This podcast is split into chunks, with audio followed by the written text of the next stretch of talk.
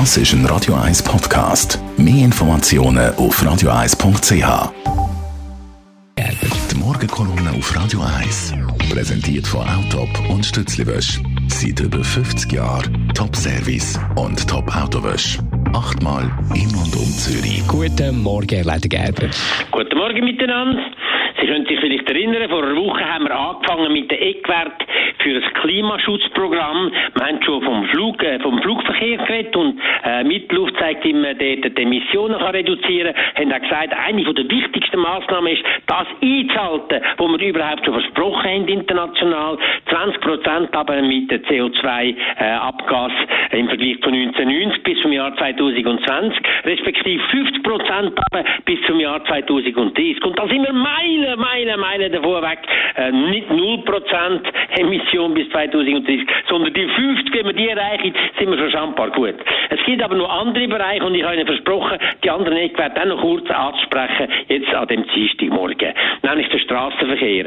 Der Straßenverkehr ist verantwortlich für fast ein Drittel von der Klimagase, die ausgestoßen werden. Seit 1990 sind die Motoren und Auto effizienter geworden, aber man fährt immer mehr in der Schweiz und vor allem kaufen die Leute immer grössere und dickere Kerren, die SUV, die doppelt so viel Sprit brauchen, wie die alten gebraucht haben oder die kleineren brauchen. Und darum hat dieser Sektor in sich selber seit 1990 zugenommen mit den Emissionen, anstatt abgenommen. Da nützt nichts mit Haufen Vorschriften und Diskussionen. Da gibt es eigentlich nur eins. Eine Lenkungsabgabe auf fossile Treibstoffe, auf fossile Brennstoffe und dann wird da sehr schnell eine Anpassung kommen. Um das sozial verträglich zu machen, kann man den Erträge von diesen Lenkungsabgaben wieder zurückerstatten, aber in einer Art und Weise, dass der Anreiz, Anreiz zum Sparen bestehen bleibt. Im weiteren Bereich Eisenbahnen gibt es auch ein paar Sachen zu machen. Zwar ist der öffentliche Verkehr unsere grosse Trumpf in der Klimapolitik. Es hat ein paar Lücken dort, insbesondere im internationalen Verkehr.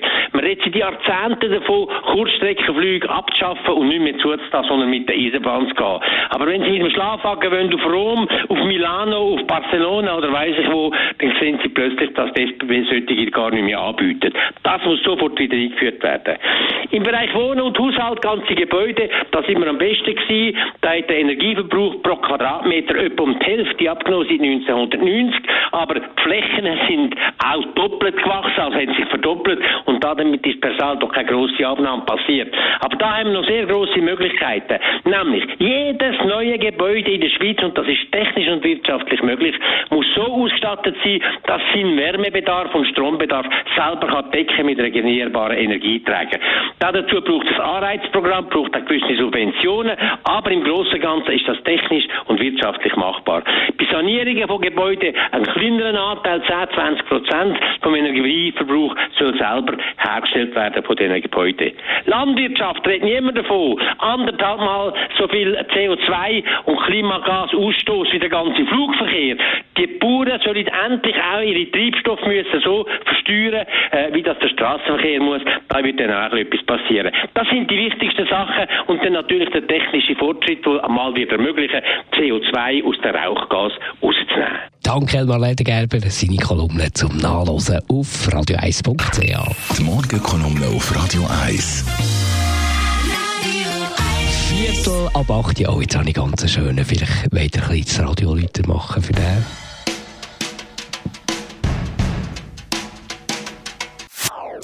Das ist ein Radio 1 Podcast. Mehr Informationen auf radio1.ch.